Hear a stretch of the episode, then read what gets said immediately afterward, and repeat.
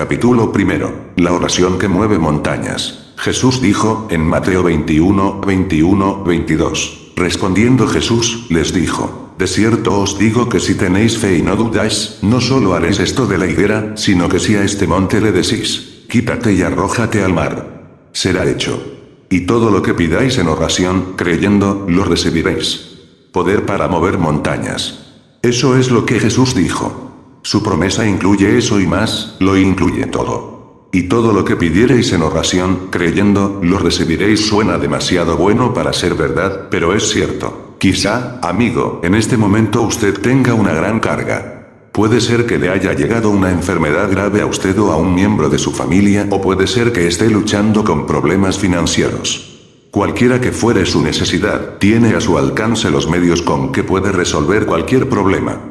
A usted que está enfermo, en su mismo cuarto hay un poder que espera a ser desatado para liberarlo de toda enfermedad y malestar. Poder para mover montañas. ¿Sí? Pero debe aprender el secreto por el cual puede desatar ese poder. Simplemente desear que las cosas mejoren no dará resultado, lo cual, probablemente ya sabrá. La clase de oración de la que habló Jesús cuando dijo, si algo pedís en mi nombre, yo lo haré, le dará la respuesta sin lugar a dudas, Juan 14, 14. Quizá una de las formas más comunes en que se debilita la fe de la gente es la suposición de que muchas de sus oraciones no son contestadas porque no es la voluntad de Dios contestarlas. Mientras que es cierto que a veces la gente pide cosas que no está en su voluntad conceder, también es verdad que muchas cosas que las personas piden sí están en armonía con la voluntad revelada de Dios. Es la voluntad de Dios que los enfermos sean sanados, es la voluntad de Dios que tengamos buena salud, es la voluntad de Dios que tengamos victoria sobre la opresión y el temor, es la voluntad de Dios que nuestras necesidades cotidianas sean abastecidas, es la voluntad de Dios que tengamos el gozo del Señor en nuestro corazón, es la voluntad de Dios que prosperemos y nos encontremos saludables así como que nuestra alma esté en prosperidad. Tercera Juan 2. Entendamos esto claramente. Dios no quiere que su pueblo se resigne a la derrota y al fracaso en su vida de oración. Él quiere que ellos tengan resultados tangibles en su oración exactamente como lo hacía la gente en los tiempos bíblicos. La oración no es el último recurso al que se debe acudir en una emergencia, sino que es una parte esencial de nuestra vida cotidiana. Cuando aprendamos el secreto de la oración, toda nuestra vida se convertirá en una sucesión de milagros. Mire las contestaciones poderosas a la oración que experimentaron los hombres de la Biblia. Cuando Abraham a una edad avanzada deseó que Dios le diera un hijo de su esposa Sara, Dios milagrosamente fortaleció la matriz de Sara para que ella pudiera darle un hijo. Jacob, el nieto de Abraham, antes un aventurero común, pero que posteriormente se convertiría en un príncipe de Dios, luchó con Dios en una noche de oración, mientras que su hermano Esaú se encaminaba hacia él con un ejército buscando venganza. Jacob prevaleció con Dios y Dios prevaleció con Esaú, Génesis 32 al 33. Jerusalén estaba sitiada por las fuerzas superiores de los asirios, que invariablemente habían tenido éxito en todas sus campañas anteriores. Los recursos de Ezequías no eran obstáculo para su gran ejército.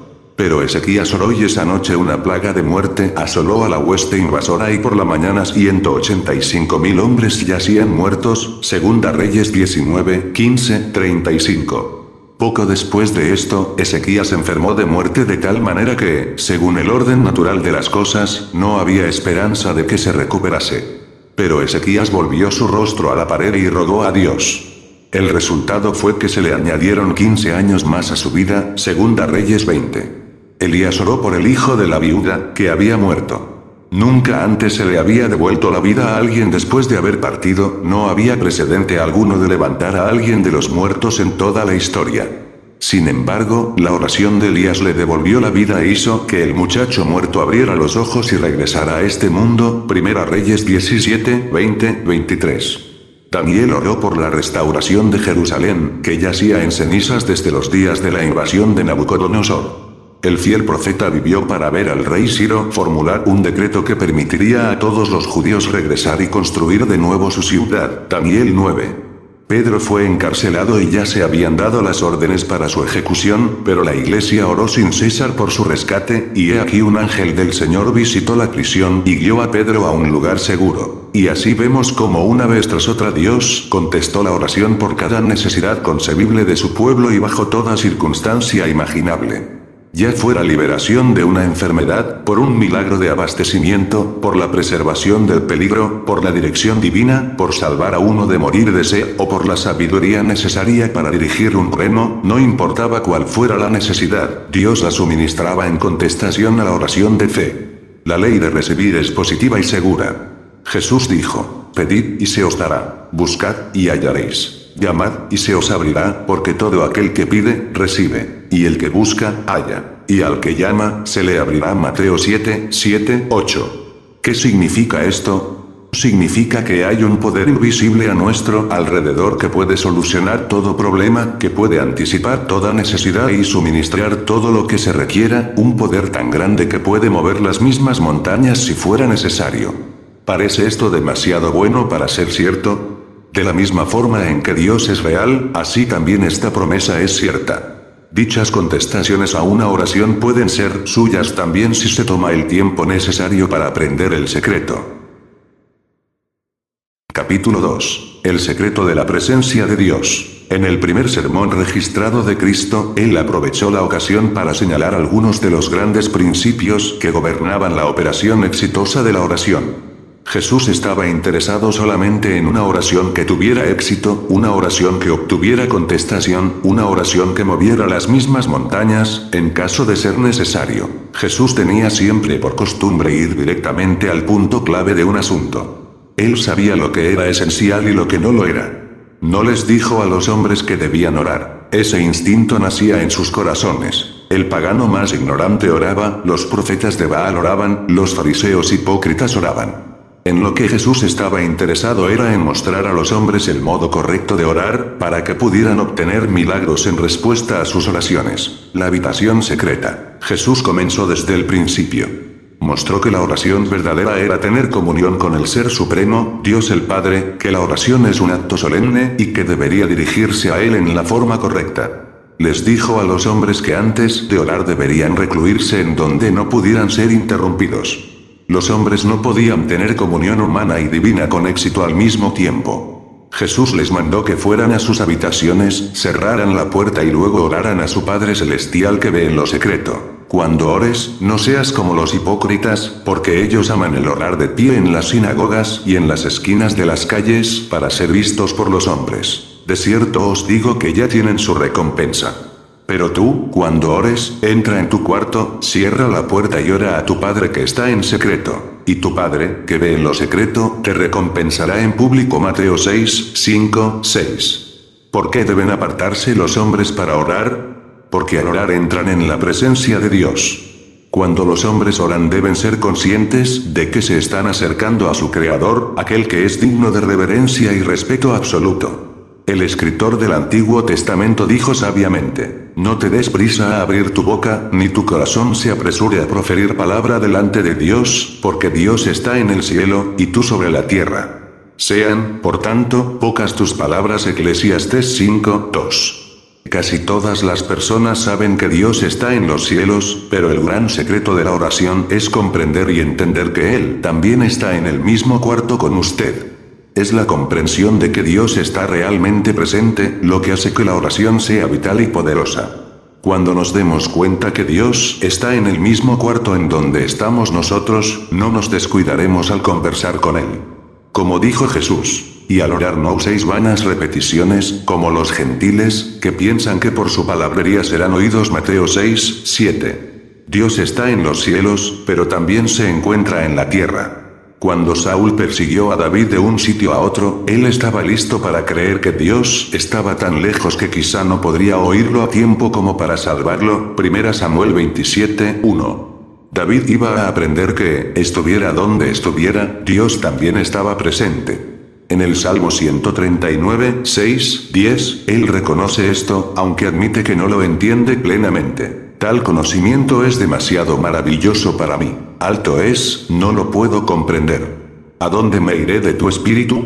¿Y a dónde huiré de tu presencia?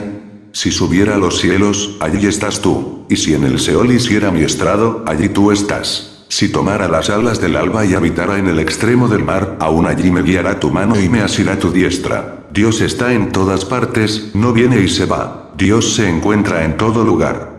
Él es tan omnipresente como el aire que respiramos, Él no viene y se va. Él es el gran yo soy. Jesús mostró que la adoración de Dios no debe circunscribirse a un lugar determinado o a cierto tiempo. La mujer de Samaria quería saber si Jerusalén o una montaña cercana eran lugares correctos para adorar. Esta cuestión era el tema de una fuerte controversia en aquellos días y se le ocurrió a la mujer que esta era una oportunidad única para obtener la contestación de un profeta. Jesús le contestó su pregunta en una forma que ella no esperaba de un profeta. Él dijo, Mujer, créeme que la hora viene cuando ni en este monte ni en Jerusalén adoraréis al Padre. Pero la hora viene, y ahora es, cuando los verdaderos adoradores adorarán al Padre en espíritu y en verdad, porque también el Padre tales adoradores busca que lo adoren Juan 4, 21, 23. Cuán diferentes serían las vidas de los hombres si reconocieran que otro mundo los está vigilando, que los ángeles están cerca. Salmo 34, 7. Pero, mayor que los ángeles, la presencia de Dios lo ve todo, lo observa todo y lo registra todo. Nada hay que podamos esconder de él, pero sin fe es imposible agradar a Dios, porque es necesario que el que se acerca a Dios crea que Él existe y que recompensa a los que lo buscan. Hebreos 11, 6. Debemos reconocer la presencia de Dios. El reconocimiento de la presencia de Dios es lo que hace que orar y tener fe sea fácil. Aun cuando Dios no está presente en forma visible, está presente. Es en el reconocimiento de esta presencia real de Dios donde encontramos que la oración ya no es una tarea, sino una delicia suprema. En Juan 14, 23, el Señor declaró que la presencia de Cristo está siempre con su pueblo. Respondió Jesús y le dijo, El que me ama, mi palabra guardará, y mi Padre lo amará, y vendremos a él y haremos morada con él. Moisés se convirtió en el gran intercesor del Antiguo Testamento. Cuando los hijos de Israel pecaron en forma tal que el Señor rehusó seguir con ellos en su viaje a Canaán y ofreció enviar a su ángel en su lugar, Moisés no quiso saber nada de eso.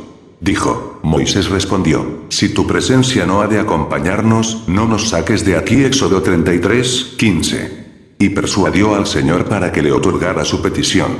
Dios lo alentó nuevamente, diciendo, Jehová le dijo, mi presencia te acompañará y te daré descanso. Éxodo 33, 14. El día en que Jesús dejaría a sus discípulos llegó. Cómo anhelaban que Él pudiera quedarse con ellos todavía más tiempo.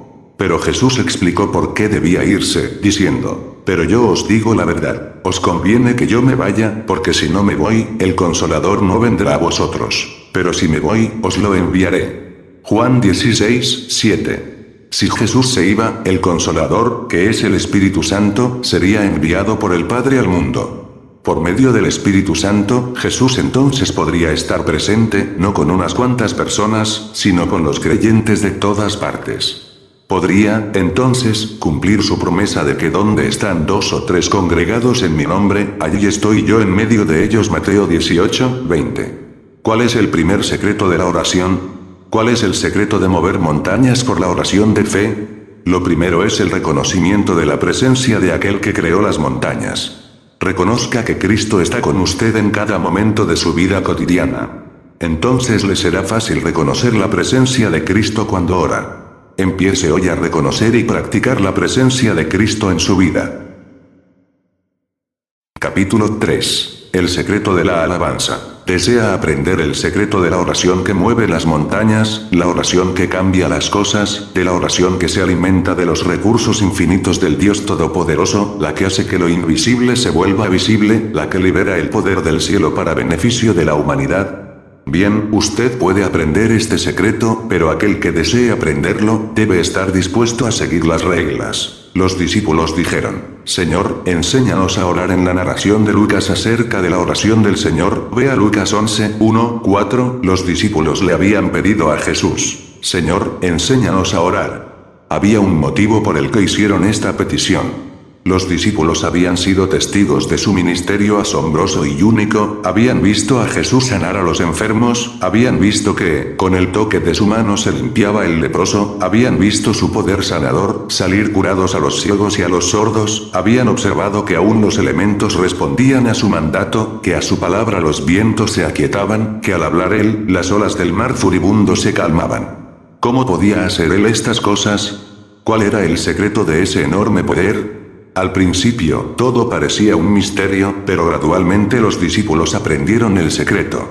Jesús tenía ese poder porque él sabía cómo orar. Y al continuar ellos día tras día con el Señor, llegó un anhelo a sus corazones de aprender también a cómo orar. Un día se atrevieron a pedirle a Jesús que les enseñara. El Señor no titubeó en concederles su petición, Él nunca fue uno de los que se guardan secretos para sí. Los hombres frecuentemente han procurado monopolizar el poder, pero Cristo no. Él vino al mundo a enseñar a otros a hacer lo que él hacía. Él estaba dispuesto a que sus discípulos pudieran aprender a hacer aún mayores obras, Juan 14, 12. Sí, él les enseñaría cómo orar. Y comenzó diciéndoles que ellos deberían orar de esta manera. Padre nuestro que estás en los cielos, santificado sea tu nombre. Y al terminar su oración modelo, concluyó con estas palabras. Porque tuyo es el reino, y el poder, y la gloria, por todos los siglos. Amén. En estas frases Cristo reveló un segundo gran secreto de la oración. La oración que llega hasta Dios, comienza y termina con adoración. La oración comienza con adoración. Nuestro Dios es un Dios grande, un Dios bueno. Todo lo que somos o llegamos a ser, se debe enteramente a Él, el dador de toda buena dádiva y todo don perfecto. Por tanto, como criaturas de nuestro Creador, le debemos a Dios nuestra adoración y alabanza sinceras. La adoración, por tanto, es el primer elemento en la oración. Precisamente es en este punto donde algunos cometen un error al tomar la oración principalmente como un medio por el cual pueden recibir ayuda en tiempo de emergencia. Ciertamente, ese es un propósito de la oración, pero está muy lejos de ser el propósito global. Dios moverá montañas, Él detendrá el sol y la luna en sus órbitas si es necesario, pero Él desea obtener algo de la oración también. ¿Qué es lo que Dios querría obtener? Él, que es el eterno, el todo suficiente, ¿qué tenemos nosotros que darle a aquel que rige el universo? En verdad hay una cosa que le podemos dar a Dios, algo que Él busca y ansía, nuestra adoración devota. Puesto que las criaturas le deben todo a Dios, es justo y propio que las criaturas le adoren. Los hombres deben alabar al Señor todos los días de su vida. Como declara el último versículo de los Salmos. Todo lo que respira alabe a Jehová Salmo 156. Mencionamos en el primer capítulo la historia de la mujer en el pozo de Jacob. Ella había sacado a colación la cuestión acerca de dónde era el mejor lugar para adorar. A esta pobre alma obscurecida, Cristo le dio una de sus mayores revelaciones. Él dijo, pero la hora viene, y ahora es, cuando los verdaderos adoradores adorarán al Padre en espíritu y en verdad, porque también el Padre tales adoradores busca que lo adoren Juan 4, 23. Cristo así reveló que Dios busca una cosa de la raza humana, la única cosa que ellos pueden dar si lo desean, adoración en espíritu y en verdad. Cuando Jesús estaba en la tierra, la gente religiosa de aquel día, en gran parte, había hecho de la oración una fórmula. Una secta reclamaba que los hombres deberían adorar a Dios solo en Jerusalén, otra decía que el lugar correcto para adorar era el monte Gerizim en Samaria. Pero Jesús reveló que ni Jerusalén ni una montaña en especial tenían nada que ver con el lugar en donde los hombres deberían orar. Dios es un espíritu, Él está en todas partes, por tanto, Él desea que todos los hombres le adoren en donde quiera que se encuentren. Dios busca esa adoración. Satanás también combate por la adoración de los hombres. Cuando el diablo tentó a Cristo, le prometió los reinos de este mundo y su gloria si solo él se postraba y le adoraba. Mateo 4, 9. Jesús despreció la oferta de Satanás y le dijo que la adoración estaba reservada solamente para Dios. Veamos cómo Cristo en su oración dio gracias y alabanza a Dios. La primera oración suya que se ha escrito fue, en aquel tiempo, respondiendo Jesús, dijo, Te alabo, Padre, Señor del cielo y de la tierra, porque escondiste estas cosas de los sabios y de los entendidos, y las revelaste a los niños. Mateo 11, 25. Antes de que Cristo levantara a Lázaro de la tumba, él le dio gracias a Dios porque ya le había escuchado. Cuando los niños glorificaron al Señor cuando hizo su entrada triunfal en Jerusalén, en lugar de reprenderlos como se pedía, Él dijo, sí. Nunca leísteis. De la boca de los niños y de los que aún maman, perfeccionaste la alabanza. Mateo 21, 16. Es importante en el arte de la oración el secreto de la alabanza y la acción de gracias. Entre a la presencia de Dios con glorificación, lleve sus peticiones a Dios con acciones de gracias, alábele por lo que ya haya hecho. Los poderes del cielo y de la tierra y el poder para mover montañas están al servicio de aquellos que han aprendido el secreto de la adoración. Empiece hoy con el hábito de ofrendarle el sacrificio de la alabanza continuamente, Hebreos 13, 15. Capítulo 4. El secreto de la visión mundial. Oraréis así. Venga tu reino. Hágase tu voluntad, como en el cielo, así también en la tierra. Mateo 6, 9, 10. Acontecerá que al final de los tiempos será confirmado el monte de la casa de Jehová como cabeza de los montes. Será exaltado sobre los collados y correrán a él todas las naciones. Vendrán muchos pueblos y dirán, venid, subamos al monte de Jehová, a la casa del Dios de Jacob él nos enseñará sus caminos y caminaremos por sus sendas. Porque de Sión saldrá la ley y de Jerusalén la palabra de Jehová. Él juzgará entre las naciones y reprenderá a muchos pueblos. Convertirán sus espadas en rejas de arado y sus lanzas en hoces. No alzará espada nación contra nación ni se adiestrarán más para la guerra. Isaías 2, 2, 4. Cuando uno se refiere a la promesa de Jesús de que la oración tiene poder para mover montañas, frecuentemente hace surgir una expresión de perplejidad en las caras de las personas. Dicen que la palabra monte seguramente sea una forma figurada de hablar, que el Señor no quería decir que una montaña verdadera podría ser movida por la oración. Es cierto que la palabra monte frecuentemente se usa de forma figurada en las escrituras, aun cuando esto no disminuye la fuerza de la promesa. Monte se usa a menudo de forma simbólica para hablar de un reino. Se hace referencia al reino de Cristo en Daniel 2, 35, 44, 45, como un gran monte que llenó toda la tierra. En los versículos citados que hablan del monte de la casa de Jehová, Isaías se refiere al reino de Dios, que será establecido sobre la tierra, un reino que resultará en la paz universal, con las naciones transformando sus espadas en rejas de arados, y sus lanzas en hoces. Pero hagamos esta pregunta. ¿Cómo va a ser establecido este gran monte de la casa de Jehová, el reino de Dios, sobre la tierra? La respuesta sorprendente es que vendrá como resultado de las oraciones del pueblo de Dios. Eso es lo que Jesús indicaba en la oración que enseñó a sus discípulos cuando dijo, oraréis así, venga tu reino. Hágase tu voluntad, como en el cielo, así también en la tierra. Cristo no nos pediría que orásemos por algo que podría acontecer con o sin nuestra oración. Él nunca nos dijo que oráramos para que el sol salga cuando va a salir de todas maneras. Pero sí nos dijo que oráramos por el reino venidero, un reino que sustituiría a todos los reinos de este mundo, Apocalipsis 11, 15 y 16, 20. El reino debe primeramente venir a los corazones de los hombres. Entonces, ¿debemos orar hasta que el reino baje del cielo? No. Jesús aclaró que no vendría en esa forma. Dijo, preguntado por los fariseos cuándo había de venir el reino de Dios, les respondió y dijo, el reino de Dios no vendrá con advertencia, ni dirán, helo aquí o helo allí, porque el reino de Dios está entre vosotros. Lucas 17, 20, 21. Cristo debe reinar en los corazones de los hombres antes de reinar sobre ellos. La obra suprema, por tanto, de los seguidores de Cristo es la de predicar el reino de Dios, que pueda entrar en los corazones de los hombres.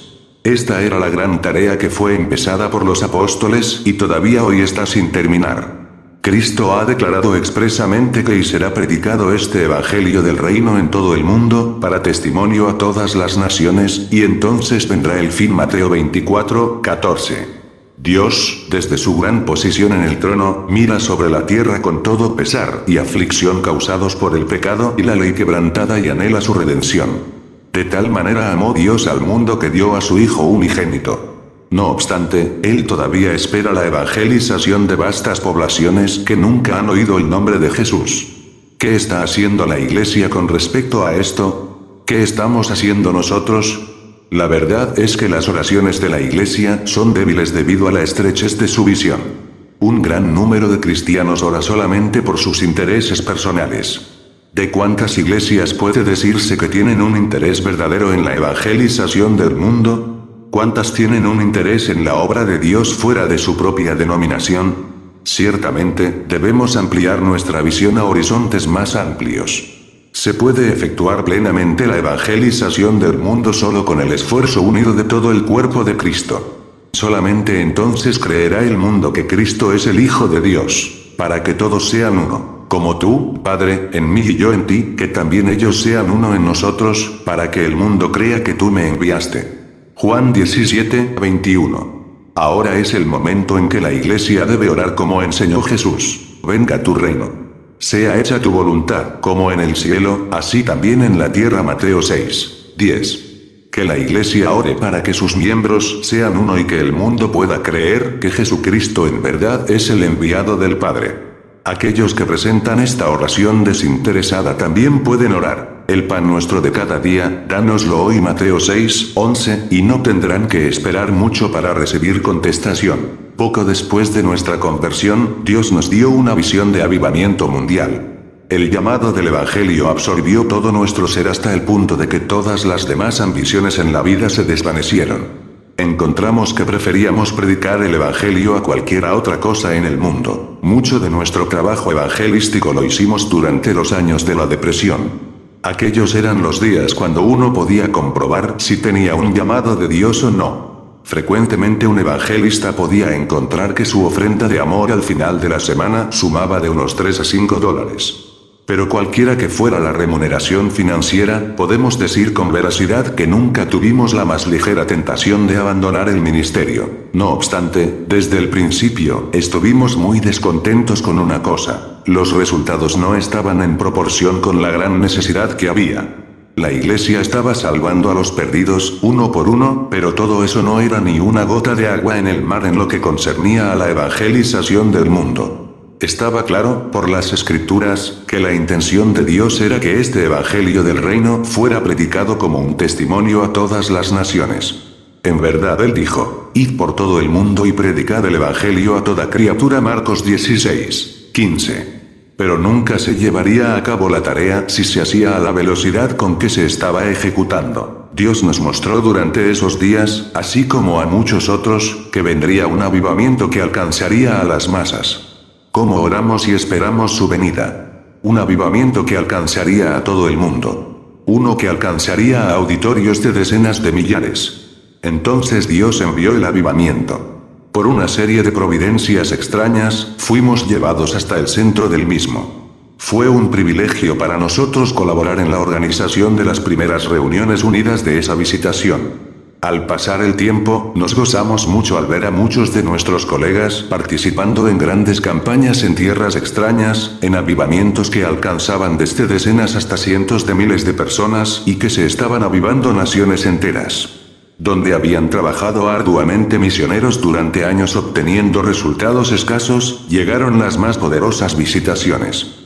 El avivamiento pronto demostró ser de un alcance nunca antes conocido en la historia. Damos gracias a Dios por aquellas personas a quienes Él ha dado esta visión mundial. Al orar venga tu reino, sea hecha tu voluntad, como en el cielo, así también en la tierra, están recibiendo una rica recompensa en cuanto a felicidad personal.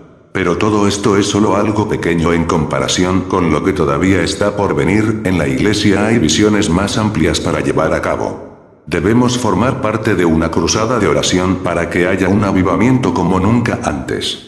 Que Dios nos dé a todos una visión de avivamiento mundial, un avivamiento que vaya más allá de organizaciones o denominaciones, que abarque a toda la iglesia. Al orar venga tu reino encontraremos que nuestras necesidades personales quedarán satisfechas, que, conforme Dios derrame su bendición sobre todo el mundo, nosotros recibiremos abundantemente, aún por encima de nuestra capacidad para recibir. Si deseamos aprender el secreto de mover montañas por medio de la oración, entonces debemos aceptar la visión mundial. Debemos orar por una cosecha mundial, debemos orar por la evangelización de miles de millones de almas sin Cristo, debemos orar para que venga el reino de Dios y que su voluntad sea hecha en la tierra. Aquella persona que clame con esta oración desinteresada verá que los montes se mueven y que sus propias necesidades no quedarán sin contestación. Capítulo 5. El secreto de orar conforme a la voluntad de Dios. Venga tu reino. Hágase tu voluntad, como en el cielo, así también en la tierra. Mateo 6. 10. Y si tuviera profecía, y entendiera todos los misterios y todo conocimiento, y si tuviera toda la fe, de tal manera que trasladara los montes, y no tengo amor, nada soy. L. Corintios 13, 2. Dios nos ha prometido poder para mover montañas, pero debemos estar seguros de que nosotros movemos las montañas que Él desea que sean movidas. Dios nunca hace ostentación de su poder ni da demostraciones especiales para el entretenimiento del vulgo. El mover una montaña no es de ningún beneficio a menos que tenga un propósito en la voluntad de Dios y a menos que el acto esté motivado por un amor a la humanidad. Como dice Pablo, si tenemos fe para mover montañas y no tenemos amor, nada somos. En esto vemos el factor primordial de la voluntad de Dios. Es necesario que cuando oremos hágase tu voluntad, como en el cielo, así también en la tierra, busquemos la voluntad de Dios para hacerla en nuestra vida. Como dice L. Juan 5, 14. Esta es la confianza que tenemos en Él, que si pedimos alguna cosa conforme a su voluntad, Él nos oye. El hombre es la obra maestra de Dios. El hombre es la gloria que corona la creación de Dios. Él fue hecho a imagen y semejanza de Dios y se le dio dominio sobre la tierra. Génesis 1, 26. Su hogar estaba en el huerto del Edén, y en ese paraíso no había pecado, ni enfermedad, ni dolor, ni sufrimiento, ni muerte. Antes de que el hombre escogiera desobedecer a Dios, todas las cosas se movían en la órbita de la voluntad perfecta de Dios. El hombre en el huerto hizo una elección inicua y por ello se salió fuera de la voluntad de Dios. Pero aún y así, Dios todavía tenía un plan para salvarlo al enviar a Cristo al mundo para redimirlo, para que al final pudiera tener todo lo que Adán poseía originalmente y todavía más. A través de Cristo, todo sería del hombre con solo pedirlo. Como dijo Jesús, pedid y se os dará, buscad y hallaréis. Llamad, y se os abrirá, porque todo aquel que pide, recibe, y el que busca, halla, y al que llama, se le abrirá. Lucas 11, 9, 10. Entonces, ¿por qué parece que tantos hijos de Dios no pueden apropiarse de la promesa? ¿Por qué tan frecuentemente no obtienen contestación a sus oraciones? ¿Por qué ocurren tan pocos milagros en sus vidas? ¿Por qué no se mueven las montañas? Podría ser que faltara alguna cosa, algo que no hubiera en sus vidas que los privara del beneficio de la promesa. El misterio de la oración no contestada. Aquí está la contestación al misterio de muchas oraciones no contestadas. Dios tiene una norma para la vida de cada persona nacida en este mundo, para toda criatura hecha a imagen y semejanza de Dios hay un propósito especial. El momento más grande en la experiencia de cualquier cristiano es cuando descubre ese propósito de su venida a la tierra. Cuando una persona encuentra la voluntad de Dios para su vida, entonces los poderes del cielo y de la tierra actúan para su bien. Como está escrito, sabemos, además, que a los que aman a Dios, todas las cosas los ayudan a bien, esto es, a los que conforme a su propósito son llamados Romanos 8, 28. Cuando alguien se entrega totalmente a la voluntad de Dios, descubrirá para su deleite que los problemas más enojosos de la vida tienen una forma misteriosa de disiparse. ¿Cómo sucede esto? El Dios que hizo los planetas, el Sol, la Luna y las estrellas y que las hace seguir en sus órbitas por su voluntad irresistible, está haciendo ahora que todas las cosas en la vida de esa persona también sigan su cauce correcto cómo nos mostró Dios su voluntad en cuanto a la construcción de las instalaciones de Cristo para las naciones. La importancia de la voluntad de Dios para ejecutar cualquier cosa que valga la pena se hizo muy clara en nuestro trabajo con la revista La Voz de la Sanidad. En el año 1951 pensábamos construir oficinas en Dallas. En aquel tiempo no teníamos dinero para pagar el proyecto. Sabíamos que esa acción debería estar absolutamente en la voluntad divina si deseábamos tener éxito. Diariamente poníamos el asunto delante del Señor en oración. Una vez estuvimos listos para empezar, pero Dios nos detuvo. Aquellos que esperan en el Señor no tendrán prisa. Continuamos orando. Día tras día poníamos el asunto delante de Dios. Finalmente llegó la hora cuando Dios dijo, ahora es el momento. Levántense y edifiquen. Estábamos seguros que nos estábamos moviendo en la voluntad de Dios, pero íbamos a encontrarnos con que habría que presentar en oración cada paso con mucho cuidado. Primeramente teníamos que hacer la selección de un sitio para construir. Ya estábamos listos para cerrar un trato por un lote que posteriormente hubiéramos visto que no sería de ninguna manera adecuado para nuestro futuro crecimiento. No comprendíamos entonces plenamente lo que Dios tenía para nosotros, pero Dios lo sabía. Él evitó que cometiéramos un error. Por medio de un tecnicismo legal inesperado, nos vimos impedidos de seguir adelante hasta que tuvimos una oportunidad para localizar un terreno que suplía nuestras necesidades. La Comisión de Planificación de la ciudad tenía intenciones de fraccionar esta área para construir residencias pero, por error de un oficinista, se nos dio permiso para edificar. Entonces, cuando se descubrió el error, la comisión decidió dejarnos continuar. Siempre hemos creído que este sitio es ideal y que Dios nos lo concedió. Pero entonces llegamos al momento crítico. Si Dios estaba en nuestra acción, Él debería proporcionarnos 520 mil dólares a corto plazo. ¿Lo hizo Dios? ¿Sí? El milagro ocurrió y en unos cuantos meses teníamos erigido un hermoso y cómodo edificio. Pero era solo una pequeña parte de lo que necesitaríamos en los siguientes años. Pronto los ministerios crecientes de la voz de la sanidad exigían que nos expandiéramos. ¿De dónde vendría el dinero necesario? Dios nos dio la contestación de una forma inesperada. Él nos bendijo en el ministerio de la palabra escrita, lo cual no solamente nos permitió sostener a nuestra familia, sino que los ingresos nos permitieron continuar con nuestro programa de expansión. Esto, junto con algunos regalos generosos, nos permitió seguir adelante con gran rapidez. Desde entonces hemos construido oficinas adicionales para un departamento misionero y hemos erigido un edificio para publicaciones e instalado un equipo de impresión para nuestra cruzada de literatura. Así que, actualmente, de casi nada hace unos cuantos años, ahora tenemos unas grandes instalaciones bien equipadas. Así estamos listos para el extenso programa misionero en el cual nos encontramos profundamente comprometidos. Al mirar hacia adelante, podemos ver mayores responsabilidades para el futuro. Pero hemos aprendido que, cuando cada paso ha sido presentado en oración y se encuentra claramente dentro de la voluntad de Dios, el milagro que se necesita siempre acontece. La columna de nube, el plan de Dios para la dirección de su pueblo redimido, queda bellamente ilustrado en la historia de cómo guió Dios a los hijos de Israel. Ellos sabían que iban a hacer el viaje a la tierra prometida, pero no se quedaron solos con sus propios recursos y sabiduría aún en la puesta en marcha de un viaje tan corto. Iban a ser guiados por la presencia del Señor que habitaba en la nube del tabernáculo. Cuando esa nube caminaba hacia adelante ellos iban en pos de ella, y cuando se detenía, ellos se paraban. En todas sus jornadas, cuando la nube se alzaba de encima del tabernáculo, los hijos de Israel se ponían en marcha. Pero si la nube no se alzaba, no se movían hasta el día en que ella se alzaba, porque la nube de Jehová estaba de día sobre el tabernáculo, y el fuego estaba de noche sobre él, a la vista de toda la casa de Israel. Así ocurría en todas sus jornadas Éxodo 40, 36, 38. Es una cosa solemne ver que cuando Israel rehusó seguir a la nube, no se le permitió a esa generación específica entrar a la tierra prometida. La lección está clara. Todas estas cosas están escritas para amonestarnos a nosotros. L. Corintios 10, 11. Cuando vemos la tragedia común de algunos cristianos que ya no siguen adelante en su experiencia cristiana, sabemos que de alguna forma han desechado o ignorado la dirección divina en sus vidas.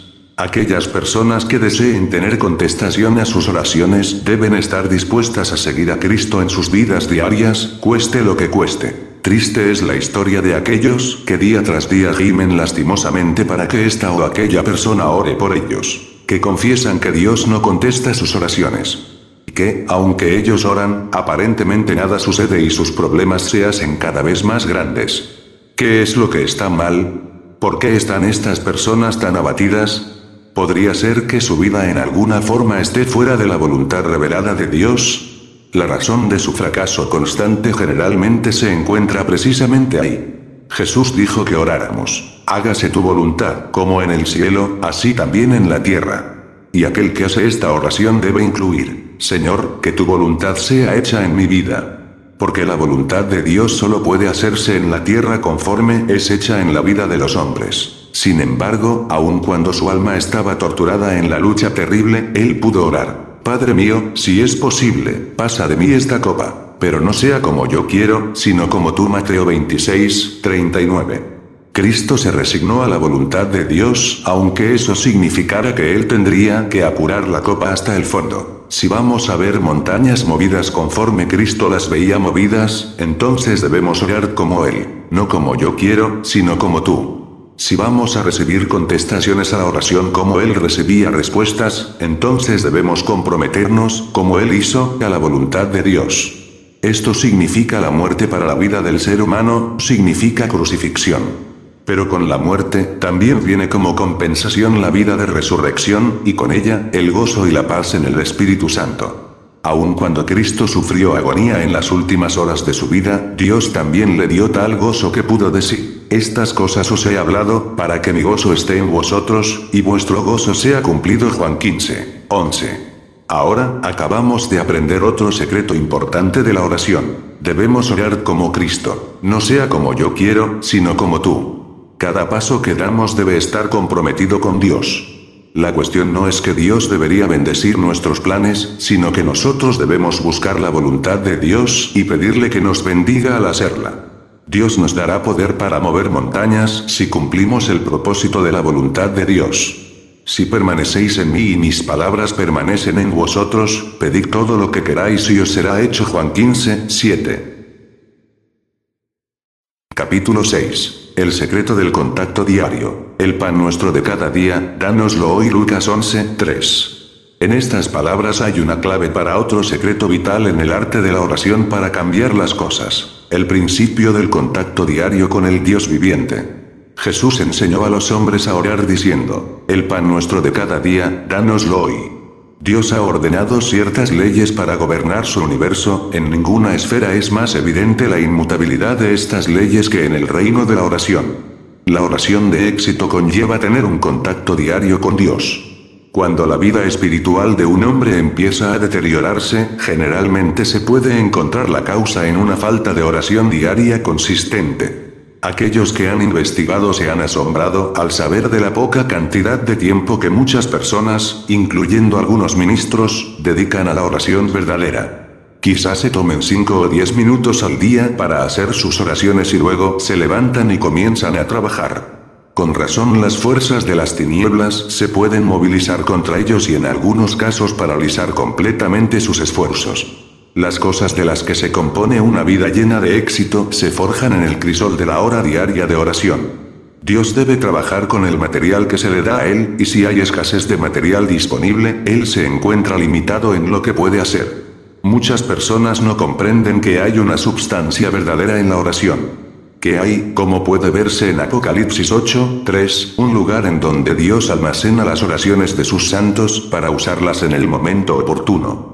Las oraciones del pueblo de Dios tienen lugar de forma vital en la ejecución de su plan sobre la tierra. Dios ha ordenado que los hombres tengan a su disposición los recursos del cielo. Toda potestad me es dada en el cielo y en la tierra, dijo Jesús, Mateo 28, 18. Por tanto, id por todo el mundo y predicad el Evangelio a toda criatura. Marcos 16, 15. Como me envió el Padre, así también yo os envío. Juan 20, 21. La Iglesia puede emprender esta tarea gigantesca porque todo el poder está disponible, pero solo lo está para aquellos que tienen contacto día y noche con su Dios. El pan nuestro de cada día, dánoslo hoy. Jesús no nos pidió que oráramos por el abastecimiento de un año o de un mes, ni siquiera de una semana de pan. Dios quiere que diariamente estemos dependiendo completamente de Él. Él desea que nosotros sintamos diariamente la necesidad del poder de su presencia, de su poder sustentador, el maná diario. Esta gran lección de la dependencia diaria de Dios se les enseñó a los hijos de Israel con la lluvia del maná. Iban a recibir solamente lo suficiente para las necesidades del día, ningún hombre podía juntar una cantidad para varios días y almacenarla para el uso futuro. Aquellos que lo hicieron, vieron que criaba gusanos y que no servía para el consumo humano. Muchos cristianos cometen un error común. Prefieren tener una sanidad que no puedan perder que la salud que proviene de tener una dependencia diaria del poder vivificante del Espíritu de Dios. Prefieren tener una seguridad económica que no les obligue a ir diariamente a su habitación secreta y pedirle a Dios que llene sus necesidades. Desean una plenitud del Espíritu Santo que no requiera una espera diaria delante de Dios para una unción fresca. Pero tales deseos no están de acuerdo con el propósito de Dios. El plan de Dios conlleva una dependencia diaria de Él, sin Él nada podemos hacer. Y si vamos a desarrollar con éxito su vida en nuestras vidas, no debemos permitir que pase un solo día sin esa comunión vital con Dios. No solo de pan vivirá el hombre, sino de toda palabra que sale de la boca de Dios. Mateo 4, 4. Los hombres se preocupan de tener regularmente comida natural, pero no son tan cuidadosos acerca del hombre interno que también necesita un reabastecimiento diario. Así como el cuerpo siente los efectos de estar sin alimento, el espíritu también sufre cuando deja de ser alimentado con el pan de vida. Daniel es una magnífica ilustración de una persona que aprendió el secreto del éxito verdadero. Su vida abarcó un siglo, durante el cual las dinastías se alzaron y cayeron, fue una de las épocas más turbulentas en la historia del mundo. Una y otra vez la vida de Daniel se encontró en grave peligro. Una vez fue condenado a perecer con todos los sabios de Babilonia, en otra ocasión fue echado vivo en un foso de leones hambrientos. En cada ocasión su vida fue preservada milagrosamente. Su integridad y sabiduría le hicieron ascender o permanecer contando con el favor de cada régimen sucesivo. Debido a que el Espíritu de Dios moraba en él, era admirado y respetado por reyes y reinas. Daniel 5, 11, siempre que surgía una emergencia, ellos iban a él para que los ayudara. Durante la mayor parte de un siglo su vida influyó a naciones, su valor temerario y su fe llevaron a los reyes a reconocer al Dios verdadero. ¿Cuál era el secreto del poder de Daniel? La respuesta es que la oración era una cosa muy seria para él. No iba corriendo a Dios solamente cuando aparecía alguna crisis. Las crisis eran comunes en su vida, pero cuando venían, él siempre sabía qué hacer. Tres veces al día se reunía con Dios y le daba gracias. Este era un hábito diario que no permitía que nada le interrumpiese. La lección de las murallas rotas. La importancia de la oración diaria, una reunión diaria con Dios, y no solamente recitar fortuitamente las oraciones, queda fuertemente ilustrado en la historia de un mercader armenio cristiano que llevaba mercancía por caravana a través del desierto a un pueblo de la Armenia turca. Habiendo sido criado por padres cristianos, se creó el hábito de ponerse diariamente en las manos de Dios. En el tiempo de este incidente, el país estaba infestado de kurdos, esto es, bandidos que vivían de robar en las caravanas. Sin saberlo el comerciante, una banda de estos asaltantes había estado siguiendo su caravana, con la intención de robarla en el primer lugar de la planicie en el que acamparan. A la hora escogida, a cubierta de la oscuridad, los ladrones se acercaron. Todo estaba extrañamente quieto. Parecía que no había guardias, ningún vigilante, pero al avanzar, para su asombro, encontraron murallas altas en donde nunca antes las había habido. Continuaron su camino, pero encontraron las mismas murallas infranqueables la siguiente noche. La tercera noche las paredes estaban allí, pero había boquetes por los que se pudieron colar. El capitán de los ladrones, aterrorizado por el misterio, despertó al mercader. ¿Qué significa esto? Preguntó. Desde que usted salió de Esarun, le hemos seguido, con intenciones de robarlo. La primera noche y la segunda noche encontramos murallas altas alrededor de la caravana, pero esta noche hemos entrado a través de sitios agrietados. Si usted nos dice el secreto de todo esto, no le molestaré. El comerciante mismo estaba sorprendido y confundido. Amigos míos, dijo, no he hecho nada para hacer que nos rodeen las murallas. Todo lo que hago es orar cada noche, entregándome, junto con los que están conmigo, a Dios. Confío plenamente en Él para que me guarde de todo mal. Pero esta noche, al estar muy agotado y somnoliento, solo hice una oración a medias. Esa debe ser la razón por la que se les permitió a ustedes entrar. Los bandidos se sintieron abrumados por el testimonio. Allí mismo, en ese instante, se entregaron a Jesucristo y fueron salvos. De ladrones de caravanas pasaron a ser hombres temerosos de Dios. El armenio nunca olvidó aquella brecha en el muro de la oración. Y así aprendemos otro secreto de la oración poderosa. Aquel que desee mover montañas debe hacer de la oración un hábito constante. Como Daniel, debe reunirse regularmente con su Dios, la oración debe convertirse en algo tan natural como respirar. Con una oración así, las personas derrotan a las fuerzas espirituales formadas contra ellas que no podrían ser vencidas por ningún medio humano. El enemigo se mantiene a raya por medio de una oración como esta, se crea una valla de protección alrededor de nosotros que impide que el mal nos toque. Capítulo 7. El secreto de la oración que se anticipa al mal. Luego lo llevó el diablo a un alto monte y le mostró en un momento todos los reinos de la tierra. Le dijo el diablo, a ti te daré todo el poder de estos reinos y la gloria de ellos, porque a mí me ha sido entregada y a quien quiero la doy. Si tú, postrado, me adoras, todos serán tuyos. Lucas 4, 5, 7. No nos metas en tentación, sino líbranos del mal, porque tuyo es el reino, el poder y la gloria, por todos los siglos. Amén Mateo 6, 13. Existe una cosa tal como la oración que mueve montañas, pero aquel que quisiera hacer esta oración también debe estar dispuesto a encontrar y vencer las tentaciones que conlleva el mover montañas. En el pasaje anterior, se nos dice que Cristo fue llevado a un monte alto, en donde recibió una oferta deslumbrante del príncipe de este mundo. Desde el punto de vista ventajoso de la montaña, el diablo le mostró a Jesús los reinos de este mundo y su gloria. Entonces le propuso darle todo a Jesús si él solamente se arrodillaba y le adoraba. Cristo menospreció la oferta del diablo, declarando que la adoración quedaba reservada solo para Dios. Frecuentemente las montañas han sido el sitio de cita para las pruebas de los santos. Fue en una montaña donde los hijos de Israel vieron los relámpagos y oyeron los truenos y sintieron el temblor del Sinaí. Fue esta escena que causaba espanto lo que hizo que ellos retrocedieran y le dijeran a Moisés, Habla tú con nosotros, y nosotros oiremos. Pero no hable Dios con nosotros, para que no muramos. Éxodo 20, 19. Pero Moisés contestó, No temáis, pues Dios vino para probaros, para que su temor esté ante vosotros y no pequéis. Versículo 20. Fue en el monte Moria en donde Abraham resistió la prueba suprema de su vida cuando se le pidió que entregara a Isaac, su hijo único. Por la fe Abraham, cuando fue probado, ofreció a Isaac. El que había recibido las promesas, ofrecía su unigénito, habiéndosele dicho, en Isaac será llamada descendencia, porque pensaba que Dios es poderoso para levantar aún de entre los muertos, de donde, en sentido figurado, también lo volvió a recibir Hebreos 11, 17, 19. La firmeza de Abraham al someterse a la prueba hizo que se le llamara el padre de la fe. Fue en el monte Carmelo donde Elías desafió a los profetas de Baal y llamó a Israel a que se volvieran a Dios con las palabras. Entonces Elías, acercándose a todo el pueblo, dijo, ¿Hasta cuándo vacilaréis vosotros entre dos pensamientos?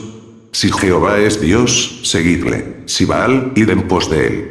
Y el pueblo no respondió palabra Primera Reyes 18, 21.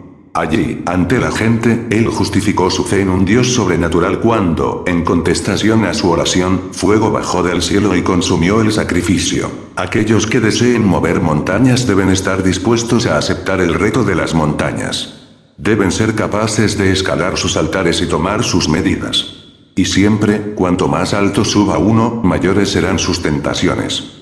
En la cima se encontrará uno con el tentador cara a cara, así como lo encontró Cristo. Tarde o temprano esa persona se enfrentará a la tentación más sutil del diablo, la que envuelve el orgullo humano y la ambición humana. Satanás, sabiendo que Cristo había vencido con todo éxito todas las demás tentaciones, le dio todavía esta otra, la promesa de que todos los reinos del mundo serían suyos, si solamente Él le adoraba, el secreto de la victoria sobre la tentación. Todos los hombres deben enfrentarse a la tentación, de la misma manera en que Cristo tuvo que enfrentarse a ella. Pero no debemos correr a encontrarla, no hay ventaja alguna en ponernos en el camino de la tentación. Por eso es que Cristo enseñó a los hombres a orar las palabras, y no nos metas en tentación, mas líbranos del mal Mateo 6, 12. Aquí está la anticipación divina y la liberación del mal antes de que nos pueda alcanzar. Una madre, que era una cristiana recién convertida, aprendió el secreto de la providencia protectora de Dios. La oración se había convertido en una parte muy importante en su vida y se hizo muy sensible a la dirección del Espíritu. Esa vida diaria en el Espíritu dio lugar a que ella pudiera orar a tiempo para evitar una tragedia en la vida de su hijo. Este es su testimonio. Un día de otoño, justamente antes de que salieran los niños de la escuela, un gran temor invadió repentinamente mi corazón. Algo trágico iba a suceder. Yo sabía que uno de mis hijos estaba en peligro. Esta era una nueva experiencia para mí, porque yo solo había conocido la felicidad desde que había sido salva. Comprendí que esta era una advertencia de parte de Dios, de manera que comencé a orar. Llegó el descanso, vino una gran calma sobre mí. Me levanté, dándole gracias al Señor. Cuando vi a mis hijos venir corriendo por el camino, salí de la puerta y me fui a encontrarlos. Al acercarse, una de las niñas me informó que el niño del vecino había sido atropellado por un vehículo. Juanito, mi hijito, se me acercó con una expresión de perplejidad en su rostro. Dijo, mamá, ese carro también me hubiera atropellado a mí, porque estábamos cruzando la carretera juntos, pero iba tan velozmente que el viento del carro me levantó y me empujó fuera del camino, yo le dije que fue la mano de Dios la que lo sacó de la senda del peligro. Algunas oraciones se hacen demasiado tarde. Algunas oraciones se hacen demasiado tarde, algunas personas buscan a Dios fervientemente después de haberse metido en problemas, no comprendiendo que, de haber orado antes, podrían haber evitado la trampa. Existe tal cosa como la previsión del mal y el evitarlo. El prudente ve el mal y se esconde, pero los incautos pasan y se llevan el daño. Proverbios 27, 12. ¿Cómo puede esperar un hombre escapar a los lazos que los demonios continuamente le tienden? La respuesta es que no es con previsión o sabiduría humana, porque el mismo escritor agrega, confía en Jehová con todo tu corazón y no te apoyes en tu propia prudencia. Proverbios 3, 5. Hay un lugar de seguridad que está escondido al ojo del viandante ordinario, pero que está reservado para aquel que trastorna las montañas. Yo balude a esto. Es una senda que nunca la conoció ave ni ojo de buitre la vio, que nunca la pisaron animales fieros ni león pasó por ella. El hombre pone su mano en el pedernal y trastorna de raíz los montes. Yo 28, 7, 9. Este lugar de seguridad y protección del mal queda revelado plenamente en el Salmo 91. El que habita al abrigo del Altísimo morará bajo la sombra del Omnipotente. Diré yo a Jehová, esperanza mía y castillo mío, mi Dios, en quien confiaré. Él te librará del lazo del cazador, de la peste destructora. Con sus plumas te cubrirá y debajo de sus alas estarás seguro. Aquí está la liberación prometida de las trampas de Satanás. La expresión lazo del cazador es una alusión clara a la obra de Satanás, que está ocupado en tender cepos al pueblo de Dios. Muchos en verdad son atrapados en sus quijadas y Dios en su misericordia de alguna forma los extrae, pero es mucho mejor estar prevenido y poder evitar los lazos. Una cosa es caer en un pozo y ser rescatado y otra cosa es ver el peligro y evitarlo. Jesús les enseñó a los hombres a orar para que fueran liberados de la tentación en lugar de ser rescatados de ella después de haber sido atrapados por ella. La lección de anticiparse a la tentación antes de que nos abrume queda claramente descrita en el drama de Getsemaní. Allí, en esa noche fatal, Jesús se enfrentó a la crisis más grande de su vida. Los poderes de las tinieblas concentraron sus fuerzas en un esfuerzo desesperado por frustrar el propósito de Dios en un ataque avasallador sobre Cristo. Cuando Jesús oró en esa noche funesta, su alma se le salía en afonía. Lleno de angustia oraba más intensamente, y era su sudor como grandes gotas de sangre que caían hasta la tierra. Lucas 22, 44. Él luchaba en un combate mortal mientras que sus discípulos dormitaban en aparente ignorancia del drama que estaba llamando la atención del universo. Pero Jesús continuó orando, hasta que al fin, la victoria coronó sus esfuerzos. Entonces se le apareció un ángel del cielo para fortalecerlo. Lucas 22, 43. Pero no todas las cosas iban tan bien con los discípulos. Pronto iban a enfrentarse a la mayor crisis de sus vidas, pronto aparecería el traidor y ellos caerían en el pánico y la confusión. Sin embargo, durante ese tiempo precioso cuando ellos podrían haberse fortalecido contra la tormenta que iba a venir sobre ellos, continuaron durmiendo. Cristo interrumpió su propia oración en un esfuerzo por despertarlos a su peligro. Levantaos y orad, dijo, para que no entréis en tentación. Lucas 22, 46. Pero de nada sirvió. Los discípulos siguieron durmiendo hasta que llegó la hora. Los soldados armados vinieron y ellos despertaron confundidos. Pedro, en su pánico, habló antes de pensar, solo para descubrir y comprender horrorizado que había negado a su Señor. Con amargura lloró su acto de cobardía. Que no hubiera dado por poder retroceder el tiempo solo unas cuantas horas. Su gran error fue que no oró cuando la tentación amenazaba, no prestó atención a las palabras de Jesús cuando él le advirtió que se levantara y orara.